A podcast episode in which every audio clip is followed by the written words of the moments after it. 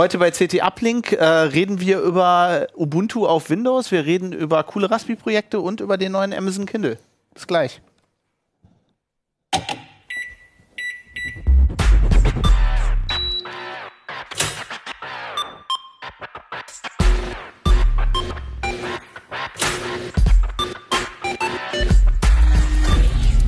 CT Uplink. Moin, willkommen bei CT Uplink. Ähm, die neue CT ist am Kiosk und wir reden über coole Themen daraus und äh, auch über ein Thema, das wir bei Heise Online besprochen haben. Ich bin Fabian Scherschel. Äh, Johannes Merkert. Peter Siering.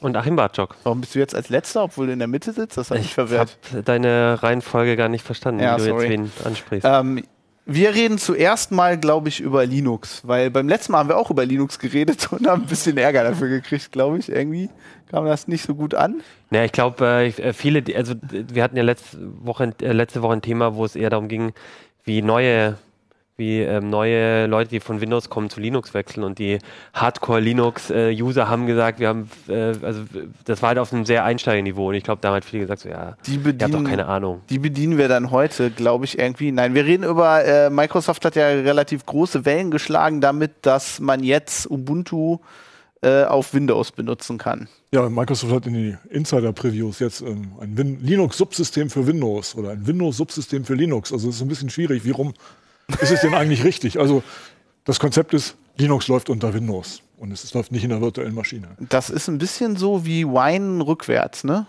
Ja, ich, ich habe bei diesem Vergleich mit Wine immer gezuckt, weil äh, Wine ist ja, also in Wine im Namen steckt ja, dass es kein Emulator ist, aber letztlich bildet es die Aufrufe, die Windows-Programme machen, ab auf Linux-Aufrufe. Und das, was Microsoft jetzt in Windows reingesteckt hat, ist ein bisschen anders. Es hat solche Ansätze unter Windows gegeben, aber das, was sie jetzt machen, ist ein Subsystem, so hat Microsoft es genannt. Und das ist eine Technik, die Microsoft schon in Windows NT eingebaut hatte. Also ein Subsystem hat letztlich war so ein Aufbewahrungsort für andere Betriebssysteme oder Betriebssystempersönlichkeiten. Das habe ich in deinem Artikel auch gelesen, das war mir überhaupt nicht klar. Ja, also das fing an mit, äh, also, unter, also es gibt das Windows API und unten drunter gibt es noch ein NT API und ähm, an, diesen, an dieser Stelle dockten halt diese Subsysteme an. Für POSIX hat Microsoft eins geliefert von NT und das haben sie dann irgendwann rausgeschmissen und für OS2 gab es ganz kurz mal eins. Windows ist auch eins. Und äh, inzwischen weiß man mehr über dieses Linux-Subsystem, auch mehr als wir ins Heft schreiben konnten. So kurz vor Druckbeginn hat Microsoft äh, noch mal ein bisschen technische Dokumentation rausgegeben, beziehungsweise sie haben erzählt in einem Video, was sie da eigentlich gemacht haben. Und ähm, ich hatte, ähm, um mir das näher angucken zu können, mal dieses alte Unix-Subsystem installiert, also das POSIX-Subsystem und dann die Services für Unix, die gab es bis Windows 8. Und hatte mir hatte das verglichen mit dem Linux-Subsystem, in dem Ubuntu läuft, und das ist technisch eben anders. Also, wie muss ich mir das denn vorstellen? Das ist irgendwie ein Linux-Userland, oder? Genau, Linux Userland, also eine, eine Shell und dann startende Prozesse. Und äh, was sie gemacht haben, ist, ähm, sie haben überlegt, an welcher Stelle können wir sowas ansetzen. Und die eine Möglichkeit wäre sozusagen, das, was im Userland vorhanden ist, an Linux-Funktionen nachzubilden.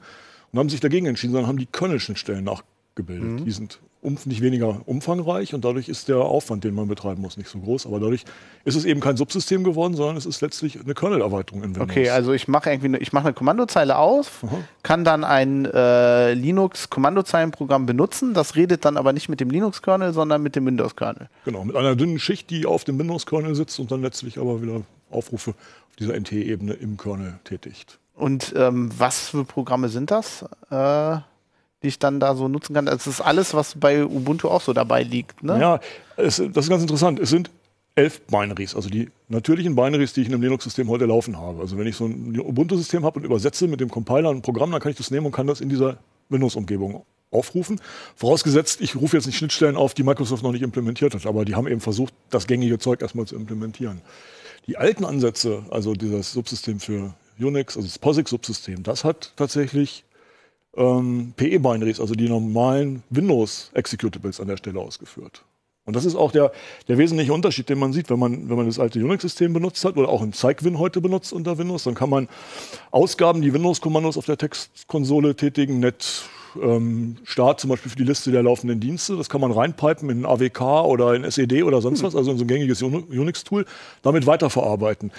Dieses Ubuntu in einem, in einem Windows in der Preview ist im Moment gekapselt, das geht nicht. Da kann ich nur 11 Binaries, also nur Linux-Binaries aufrufen. Das ist also so, so ein bisschen fremdkörpermäßig im Moment. Du hast das mal äh, mitgebracht, ne? Damit ich habe das mal mitgebracht. Ähm, also es ist schon ganz skurril, dass man nach der Bash suchen kann unter Windows. und dann klappt aber so ein ganz normales äh, Fenster auf, was man auch ähm, kennt für, für, für die Eingabeaufforderung unter Windows. Ähm, wenn man sich anguckt, wie ist das im System verankert, dann habe ich hier mal ähm, Pfad vorbereitet, nämlich des angemeldeten Benutzers. Da liegen alle Dateien des Unix Userlands oder des Ubuntu Userlands in dem Benutzerprofil des Benutzers. Das heißt, wenn ein zweiter Benutzer auf der Maschine das benutzen will, wird es wieder runtergeladen mhm. und in dessen Home-Verzeichnis abgelegt. Ja. Und ähm, das ist schon irgendwie ein bisschen Kulturschock, ne? Das ist so, ja, die Leute haben gesagt, die Hölle friert zu. Also da sind tolle Sprüche auch zu gemacht worden. Ne? Die, die eigentliche Installation geht halt im Moment nur in der Windows 10 äh, Insider Preview. Und zwar in den letzten beiden Versionen, die man immer nur kriegt, indem man ein ISO runterlädt und das ISO ins Netz stellt, alles auf, ich will Entwicklerfunktionen, ich will möglichst schnell Updates haben. Nach einer Weile, manchmal ein, zwei, drei Tage, lädt dann tatsächlich nochmal dreieinhalb Gigabyte runter und dann kann man, wenn man das installiert hat, in den Windows-Features dieses Subsystem für Linux anhaken. Dann bootet der Rechner neu und wenn man dann das erste Mal nach einer Bash sucht, dann äh, wird der eigentliche Download gestartet für den Benutzer und dann kann man loslegen. Ne? Aber eigentlich ist das die Windows-Version, die man nicht unbedingt haben will, ne, wenn man da tägliche Arbeit mitmacht. Nein, ist nicht empfohlen, weil sie ganz viele Telemetriedaten zu Microsoft funkt und so weiter. Also das ist nicht so der ähm, empfohlene Weg. Es ist eher was, was man in der virtuellen Maschine oder auf einem Testrechner probiert. Wenn es jetzt so ein abgekapseltes System ist, ähm, wofür, ähm, also wofür, was, was sind so Anwendungen, wofür ich das brauchen könnte? Also Microsoft hat gesagt, dieses, diese Funktion machen sie vor allem für Softwareentwickler in Windows rein, die irgendwie Anleitungen sehen zu neuen tollen Webentwicklungsumgebungen, Ruby on Rails, was es auch immer so gerade angesagt ist. Die ganzen Anleitungen fangen an mit einem, mit dem, mit dem Shell-Prompt-Zeichen, mhm. ne, diese Jargon-Sound. ja, und Windows-Nutzer sitzen da, was soll ich jetzt tun? Und wenn man jetzt überlegt, klar, es gibt diese Zeigwin-Umgebung für Windows, in der die ganzen Unix-Tools portiert sind. Wenn ich das versuche damit zu machen, was theoretisch möglich ist, dann habe ich aber keine Anleitung. Also diese Anleitung kann ich nicht abarbeiten. Also die Idee, ich mache, wir machen es den Leuten einfach, den Entwicklern, die sich für sowas interessieren. Wir geben ihnen diese Ubuntu-Umgebung oder diese Linux-Umgebung. Ähm, und dann können die diese Anleitungen nachmachen. So richtig klasse geklappt hat das noch nicht. Also ähm, die gängigen Dienste in Apache zum Beispiel, der oft Basis für solche, solche Sachen ist, der läuft nicht. Ähm, okay. Im Moment, da, da, fehlen also immer noch, noch ein paar Teile. Interessant finde ich, dass inzwischen jemandem gelungen ist, nicht nur Ubuntu, sondern auch Fedora da mhm. reinzubringen. Das habe ich auch verfolgt. In dem, in dem Dateien ausgetauscht werden. Ja. Aber letztendlich ist es eher eine Experimentierwiese als wirklich was, was ich, wo ich als Nutzer jetzt einen klaren Vorteil gegenüber der Möglichkeit habe, mit Zygwin zu arbeiten oder einen zweiten Rechner oder, oder, eine virtuelle Maschine zu nehmen? Also ich würde mal sagen, die virtuelle Maschine ist heute sehr im Vorteil. Es ist eine Technik, die ist eigentlich gängig. Für, die Hardware gibt es locker her. Und man hat bei einer virtuellen Maschine immer die Möglichkeit, einen Schnappschuss zu machen. Also zu sagen, mhm. an, an, dem Punkt ich jetzt, fange ich jetzt was Kritisches an zu konfigurieren in Linux, mache ich einen Schnappschuss. Wenn das nichts wird, gehe ich wieder zurück. Ist in dieser Technik nicht vorgesehen. Microsoft vergleicht sie so ein bisschen mit den Containern, weil es letztlich eine benutzerspezifische Geschichte ist. Sie haben mhm. auch angekündigt, mehrere der Umgebungen für einen User zur Verfügung zu stellen als Perspektive. Im Moment ist es immer nur einer. Ist ja auch sowas eigentlich wie ein Container, ne? Du hast ein Userland und das nutzt dann. Im Grunde ist es eine große, große, große ZIP-Datei, die wird ausgepackt mit all den Dateien. Also hat schon gewisse Ähnlichkeiten dazu. Ähm, was Sie auch sagen ist, ähm, es wird nur für, die, für, den, für den Desktop geben. Also das ist auch nochmal ein Zeichen. Ja ähm, dass sie es dass sie's als Entwicklerfeature sehen und nicht als, als eine Sache, die man vielleicht auf einem Windows-Server einsetzt. Ja, als Alternative ich glaube, sie wollen dann wahrscheinlich nicht, dass Leute da irgendwelche Web-Services drauflaufen lassen und dass das dann irgendwie ja. zusammenbricht, oder? Wenn man die Windows-Entwicklung so verfolgt, dann hat man gesehen, dass immer mal wieder auch Projekte zufällig entstanden sind bei Microsoft. Also dass, dass, dass Leute irgendwie festgestellt haben, oh, Windows kann man ja auch im Protected Mode laufen lassen, ganz, ganz früher in der Windows-Steinzeit. Und dann ist dann letztlich ein Windows 3 oder so draus geworden, also ein richtiges Projekt. Und ich kann mir vorstellen, dass das auch noch Dynamik kriegt. Also womöglich äh, wird diese Ansage, wir machen es nicht für den Server, auch nochmal überdacht. Weißt du, warum Microsoft das macht? Haben sie das gesagt? Naja, um Entwickler glücklich zu machen. Also das ist das offizielle Statement, was ich kenne. Ich weiß auch nichts, äh, nichts Also anderes. wahrscheinlich hatte irgendein Entwickler bei Microsoft Langeweile und hat gedacht, machen wir das ja, mal. Ja, womöglich hat es ein Team gegeben, die haben daran probiert und haben festgestellt, das können wir probieren, das macht Sinn und haben losgelegt. Und äh, also was ist da dran jetzt Ubuntu? apt-get funktioniert? Naja, es ist, es ist im Grunde genommen ähm, die gesamte, das gesamte Ubuntu Userland ne? von der 14.04, also diese etwas mhm. ältere LTS-Version. Und ist Canonical da quasi auch irgendwie beteiligt dran? Die haben mitgemischt. Also die haben mit Microsoft zusammengearbeitet, was das angeht. Dadurch äh, klingt das auch immer so als Ubuntu unter Windows an, aber ähm, es ist eben keine exklusive Geschichte. wie das ist von Fedora-Projekt von dem mein Fedora-Entwickler. Das ist auch wieder typisch Fedora. Gucken wir erst mal, ob wir das auch geportet kriegen. das habe ich auch auf, äh, ich glaube, auf Google Plus hat der relativ viel gepostet, der Entwickler. Habe ich das verfolgt, fand ich super interessant.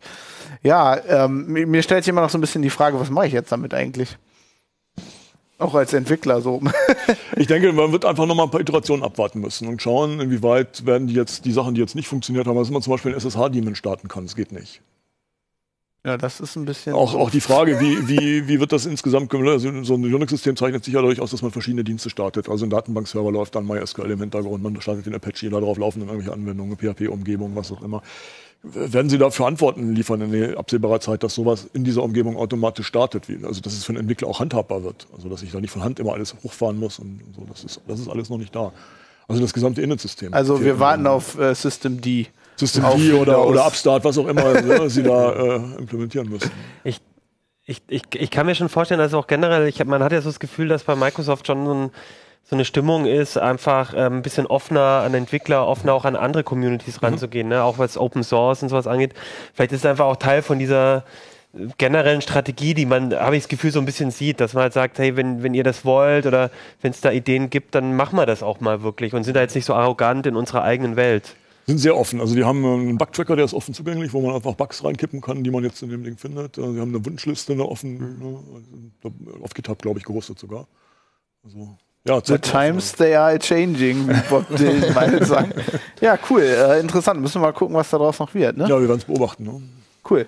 Ähm, also ich finde es cool, weil äh, ich mache ja als Python-Entwicklung und Python-Entwicklung ist einfach äh, aufwendiger unter Windows. Also da, da, muss man irgendwie Installationspakete, am besten findet man welche, wo schon die Bibliotheken drin sind, die man braucht. Und wenn das nicht der Fall ist, dann ist irgendwie vieles schwieriger, weil man den Compiler nicht einfach anschmeißen kann unter Windows. Und wenn die das hinkriegen, dass das alles da drin funktioniert.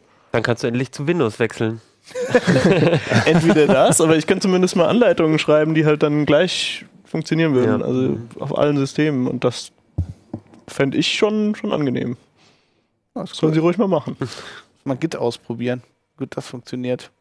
Das könnte sogar sein, das habe ich jetzt nicht probiert. Würde ich mal machen. Cool. Ähm, machen wir mal mit dir weiter, Johnny. Du hast ähm, äh, großes Titelthema, da warst du dran beteiligt, ne? Ja, war ich beteiligt. Äh, ra coole Raspi-Projekte, originelle Raspi-Projekte. Ich glaube, coole war das letzte Mal, als wir das gemacht haben. Du hast, ähm, du hast ein sehr interessantes Projekt gemacht, das fand ich sehr cool. Ähm, du hast ein Entropie-Raspi äh, dir gebaut. Ja, weil. Das fand ich total cool. Äh, also, das ist so ein Problem bei Embedded Hardware oft. Also so ein, so ein Arduino oder so, der hat, äh, also der kommt quasi nicht gut an, an vernünftige Zufallszahlen ran. Der muss dann halt irgendwie Pseudo-Zufallszahlengeneratoren anschmeißen und da könnte im Prinzip ein Angreifer unter Umständen voraussagen, was dann die nächste Zahl sein wird. Aber der Raspi, der hat äh, einfach einen Hardware-Zufallszahlengenerator im Chip schon drin. Den kriegt man also einfach dazu, auch schon seit Raspi 1, also alle, alle Revisionen. Das hier ist der noch so ein Raspi 1 da. Ja? Genau, aber der Dreier das hat das auch und äh, da muss man einfach ein, ein Kernel-Modul nachladen und äh, kann den danach ansprechen. Und ähm, bei meinem Projekt ging es eigentlich darum, dass ich so ein Raspi mir ins Heimnetz äh, hängen kann, der äh, an alle möglichen anderen Rechner Zufallszahlen verteilt. Und äh, das ist gerade, wenn man virtuelle Maschinen hat, die äh, wenig Interrupts empfangen und äh, diese Interrupt-Timings normalerweise dazu benutzt werden unter Linux, dass äh, halt Zufallszahlen oder sozusagen der Zufallsanteil an den Zufallszahlen äh, dort herkommt. Äh, und dann, dann geht das manchmal aus. Und das ähm, äußert sich dann in def random, was dann blockiert. Und dann dauert es plötzlich total lang, irgendwie RSA-Schlüssel zu erzeugen oder so.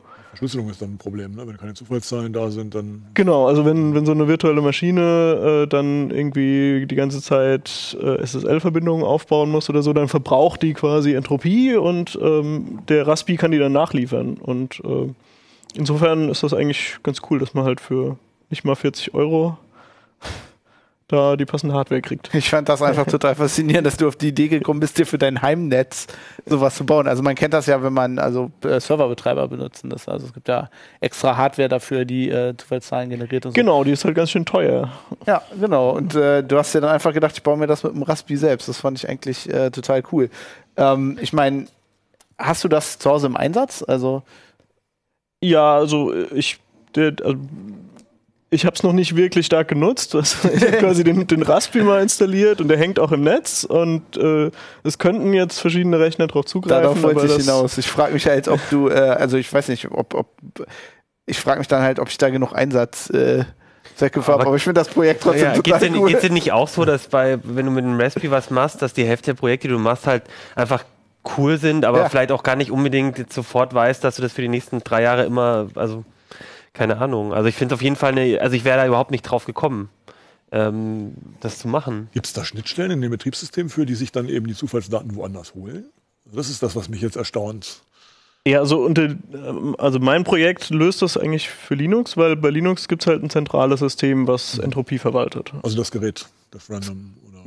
Also äh, das, das funktioniert dann so, dass also es quasi einen Daemon gibt auf einem Linux-Rechner, der sich vom Raspi die Zufallszahlen lädt und die dann in den Kernel einspeist. Und der Kernel würfelt die nochmal mit allen anderen Zufallsquellen durch und gibt es dann über dev-random raus. Das heißt, äh, unter Linux können dann eigentlich alle Anwendungen, die dev-random benutzen, können das äh, auch benutzen. Und tun es auch. Also Die, können es genau, nicht, die tun das auch, weil die, die, automatisch. die, ja. die standardmäßig auf dev-random zugreifen Ja. und also die haben genau, dann du auch musst was dann davon. nichts, genau, du musst Eigentlich nichts ändern. bräuchte man das für einen Router. Wir hatten mal so Geschichten, wo halt äh, Router, die halt so relativ äh, billige Hardware und so, so RISC-Chips hatten.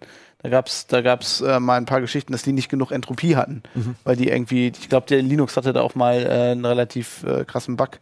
Der hat dann halt einfach äh, nicht genug Entropie geliefert. Also für so ist das ja cool. Also weil alles, was irgendwie verschlüsselte Verbindungen aufbauen muss, braucht das halt ständig. Ne? Das Ja, da, also die für die, die Routerhersteller, die können ja in ihre meistens Linux-basierte Firmware, äh, könnten die das im Prinzip einbauen.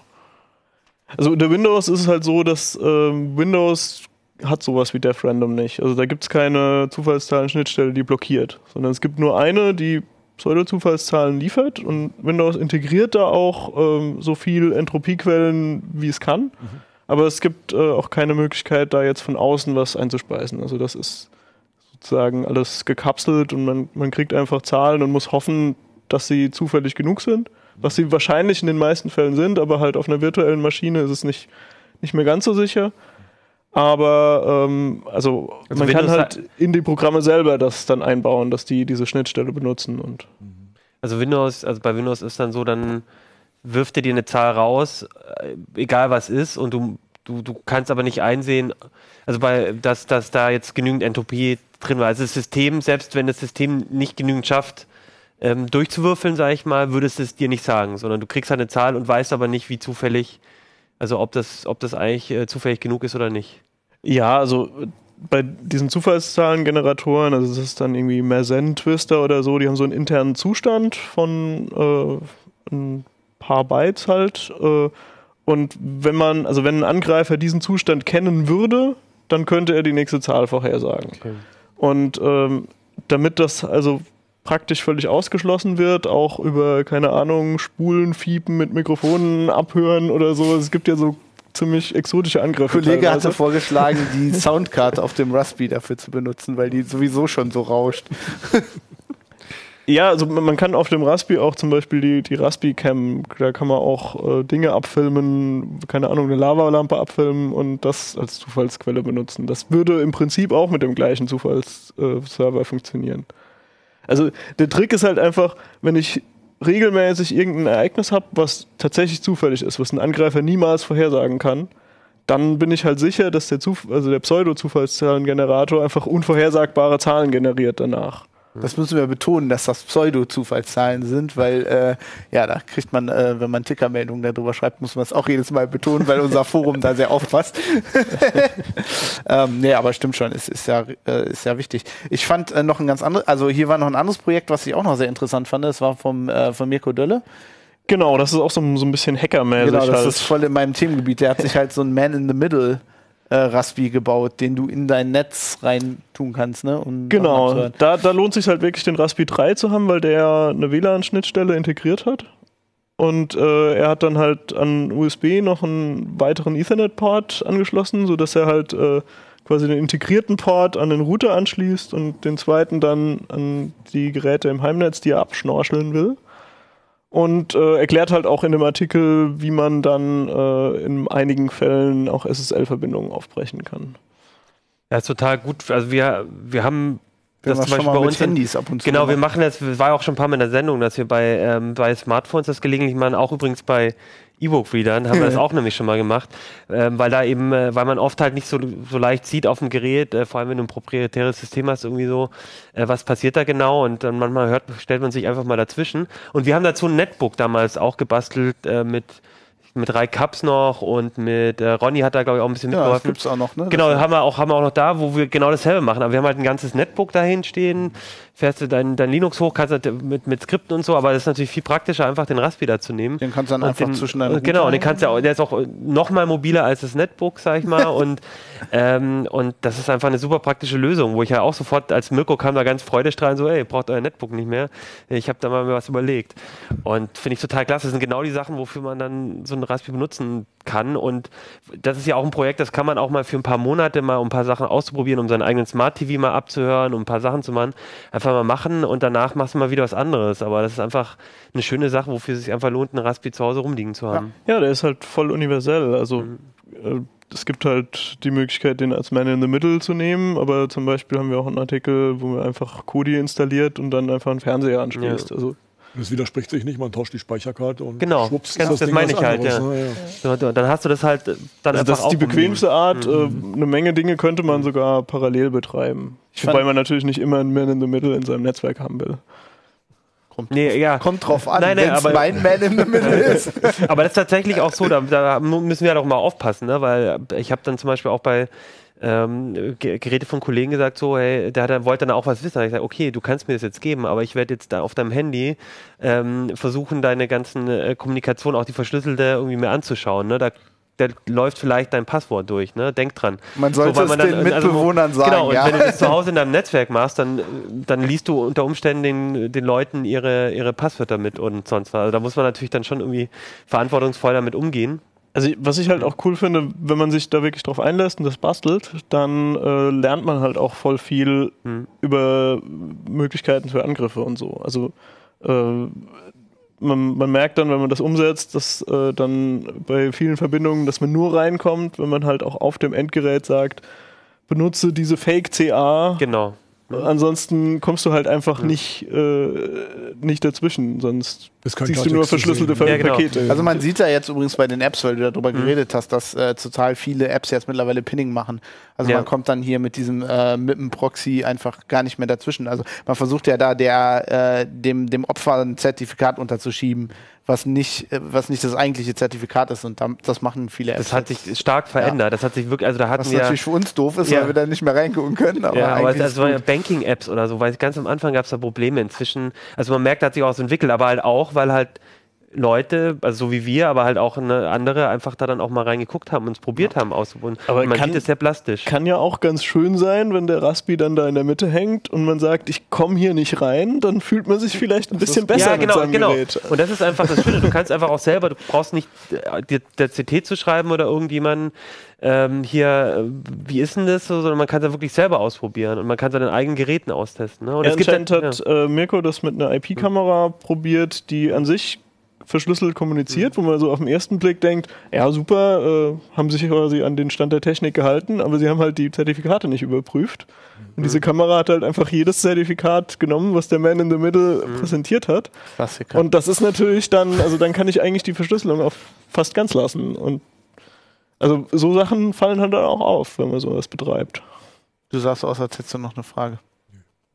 Also mir liegt immer auf der Lippe, dass das natürlich, äh, das, was man da zu sehen bekommt, äh, vieles. Ja. Enorm viel. Ja. Und äh, dass man das auch einschätzen lernen muss. Also da Ja, das kann man die stimmt. eine oder Ja. andere Stunde mit verbringen. Oh ja. Aber es ist auch schön. Also es Ja. macht Spaß. Ja. ist ein bisschen Puzzle, wenn man so ein bisschen Interesse dafür hat. Ich habe gerade Was? für, für diesen Backlog-Bug, ähm, den da in Sommer und in Windows gefunden war, habe ich ein bisschen auf der Lauer gelegen und nochmal den Anmeldevorgang von Windows-Systemen angeguckt. Und bis man da an die richtige Stelle gekommen ist. Ich fand das sehr interessant. Also eine der ersten Sachen, die ich gemacht habe, als ich hier äh, zur CT gekommen bin, äh, war Smartphones, äh, äh, Smart TVs angucken. Und da ist es öffnet einem schon die Augen, wenn man einfach mal in so einem normalen Windows-Netzwerk einfach mal Wireshark aufmacht und mal guckt, was da rumfliegt und wie die Geräte ständig miteinander reden. Ja. Da musst du dann direkt filtern, weil du Ich sonst, gar, so, ja, Ich weil sonst gar nicht rausfindest, Ich bin da. was der E-Book wieder. Ja, ich bin da. Wir reden jetzt auch gleich über E-Book-Reader. Ja. Ich wollte nur noch eben, also das ist äh, super cool, hier sind echt coole Projekte drin. Äh, Mirko hat sich auch so ein Ding gebaut, was du dir in eine Wohnung hängst, so ein Touchscreen, wo dann äh, das WLAN-Passwort angezeigt wird für die Gäste, die das dann einfach einscannen können und was automatisch das WLAN-Passwort ändert. Also ganz cool. Ja, wir haben auch so ein bisschen Einstieg für, für Anfänger. Also es ist quasi so für, für jedes Level dabei, vom totalen Hacker, der Man in the Middle baut, bis zu, ich will mal eine LED zum Blinken bringen über die GPIO-Leiste. Ist Cool. Ja, dann lass uns mal über die E-Book-Reader äh, reden. Äh, das haben wir noch nicht im Heft, weil, weil ihr die gerade erst getestet habt, ne? Genau, wir haben auf der CT-Webseite und Heise Online haben wir darüber geschrieben, weil das Gerät jetzt erst am Montag in der Redaktion angekommen ist und wir testen ja immer schon sehr ausführlich und gerade bei den E-Book-Readern dauert es immer eigentlich besonders lange, weil die Laufzeiten ja eigentlich auch so lang sind. und, äh, das ist jetzt gerade ein Thema bei diesem, bei dem Das neuen ist der Kindle. Oasis, ne? Das ist der Kindle Oasis, ähm, dass genau da ähm, ein, ja, die Laufzeiten nicht ganz so lang sind wie bei anderen. Genau, das ist der neue Kindle, das ist der Kindle Oasis, das neue Flaggschiff, sag ich mal, neue Premium-Produkt, kostet auch irgendwie äh, 290 Euro mindestens, also deutlich teurer als die, ähm, als auch der, der äh, Kindle Voyage, den es ja immer noch weiterhin geben wird, oder den Paperwhite. Paperwhite kriegt man gerade für 100 Euro sogar. Also ganz klar, das ist das Premium-Produkt. Ne? Wenn du ein E-Book wieder willst, dann kannst du auch äh, ab 60 Euro kriegst du was ordentliches, mit dem kannst du auch gut lesen. Und Amazon hat sich, glaube ich, so ein bisschen, ist so unser Gefühl, äh, überlegt, ähm, wie können wir jetzt nochmal was Neues auf den Markt bringen, die Leute irgendwie nochmal begeistern. Eigentlich funktionieren E-Book wieder. Und ich glaube, die Strategie ist so ein bisschen, wir bauen jetzt so ein Premium-Produkt, wo alle hingucken und sagen, boah, cool, aber sich dann vielleicht doch eigentlich den Einsteigergerät kaufen. Aber dass man halt so diese, diese Mischung aus, wir haben das, so ein bisschen wie was Samsung macht bei den Galaxy-Produkten. Ne? Du hast so ein High-End Premium 700 Euro Gerät und dann gehst du in den Laden und kaufst dir halt für 200 Euro ein Galaxy irgendwas, A irgendwas. Ne? Stattdessen, weil du halt sagst, ja, 700 Euro muss nicht sein, aber diese Marke, dieses Schimmern von, oh, die haben tolle Produkte. Du willst halt sagen, das ist der Ford GT unter den Ja, so-. So ungefähr.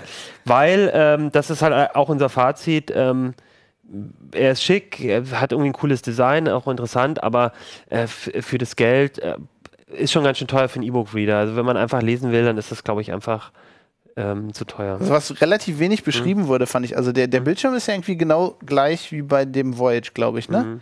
Aber Ja. er hat einen ganz anderen Formfaktor.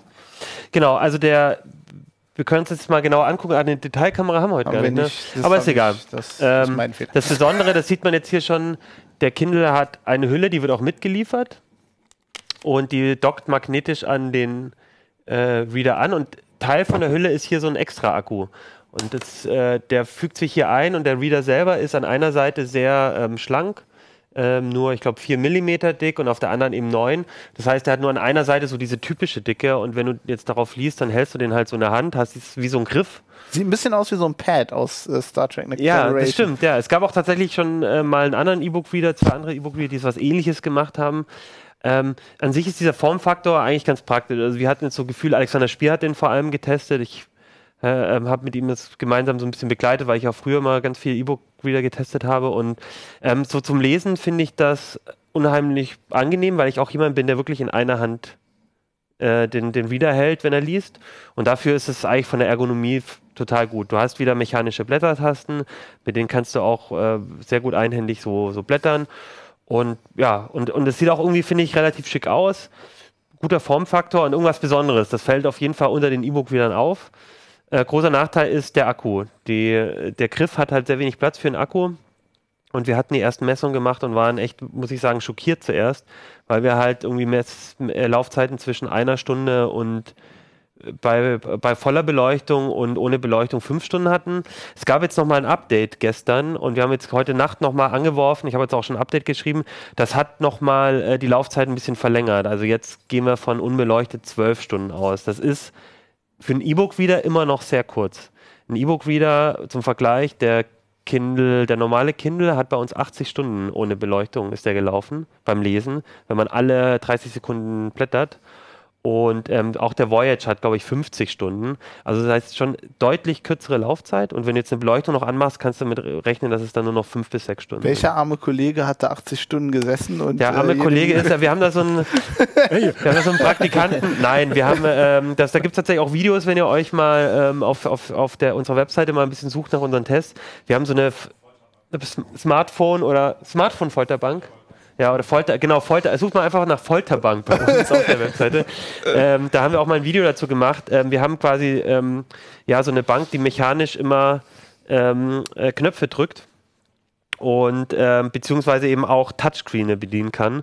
Und die ähm, muss dann einfach mal lesen. Und das, das ist auch ein Problem, weil wir normalerweise, wenn wir ein E-Book wieder haben, dann brauchen wir eine Woche Zeit, um, um so ein E-Book wieder wirklich mal eine Laufzeit nur anzuschmeißen. Und wenn irgendwas schief geht, wenn er irgendwie der Strom ausfällt oder irgendwas ist, dann äh, musst du unter Umständen wieder von vorne anfangen. So, aber bei dem ist es nicht ganz so, weil der nur mit diesem Ey, nur eine Stunde hält. Nicht, nicht so lange hält. Also es ist nicht ganz so dramatisch, wie jetzt unser erster Eindruck war, aber es ist immer noch, also es ist ein großer Nachteil, den man Hm. bei anderen Widern eben gegenüber anderen Widern dann hat. Was ja bei dem Kindle immer, also eigentlich Ja. bei allen E-Book-Readern so schön war. Man muss die nicht wie ein Genau. Handy jederzeit laden. Man kann die auch mal eine Woche einfach so Ja. benutzen.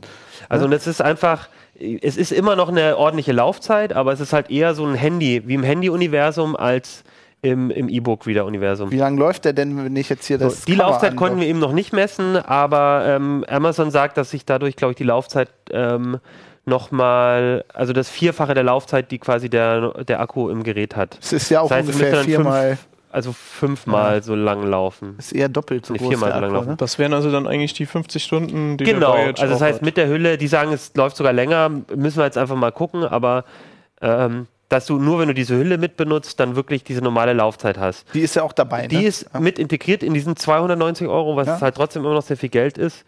Ähm, und wenn du den jetzt so benutzt, kannst du natürlich dann den auch einfach so als Reader benutzen. Dann hast du dann halt so wie deinen normalen Reader, hast aber die Hülle dazu.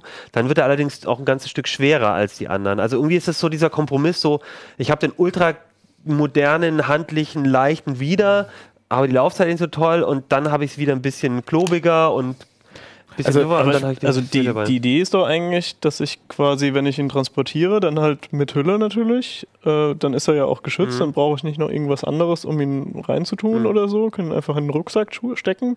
Da ist wahrscheinlich das Gewicht egal, weil das ja, Ja. immer noch ein ziemlich kleines Gerät ist. Und wenn ich ihn rauspacke, dann Und lese ich dann einfach kannst nur- du halt wahrscheinlich Ja, am genau. ausgestreckten Arm ewig lang lesen, weil Genau. dieses, dieses Reststück nur aus Display und Mini-Akku, das ist ja wahrscheinlich extrem Ich, leicht. ich muss ja eh sagen, Mhm. ich weiß nicht, wie euch das so geht, ne? aber ich finde E-Book-Reader ja sowieso total leicht.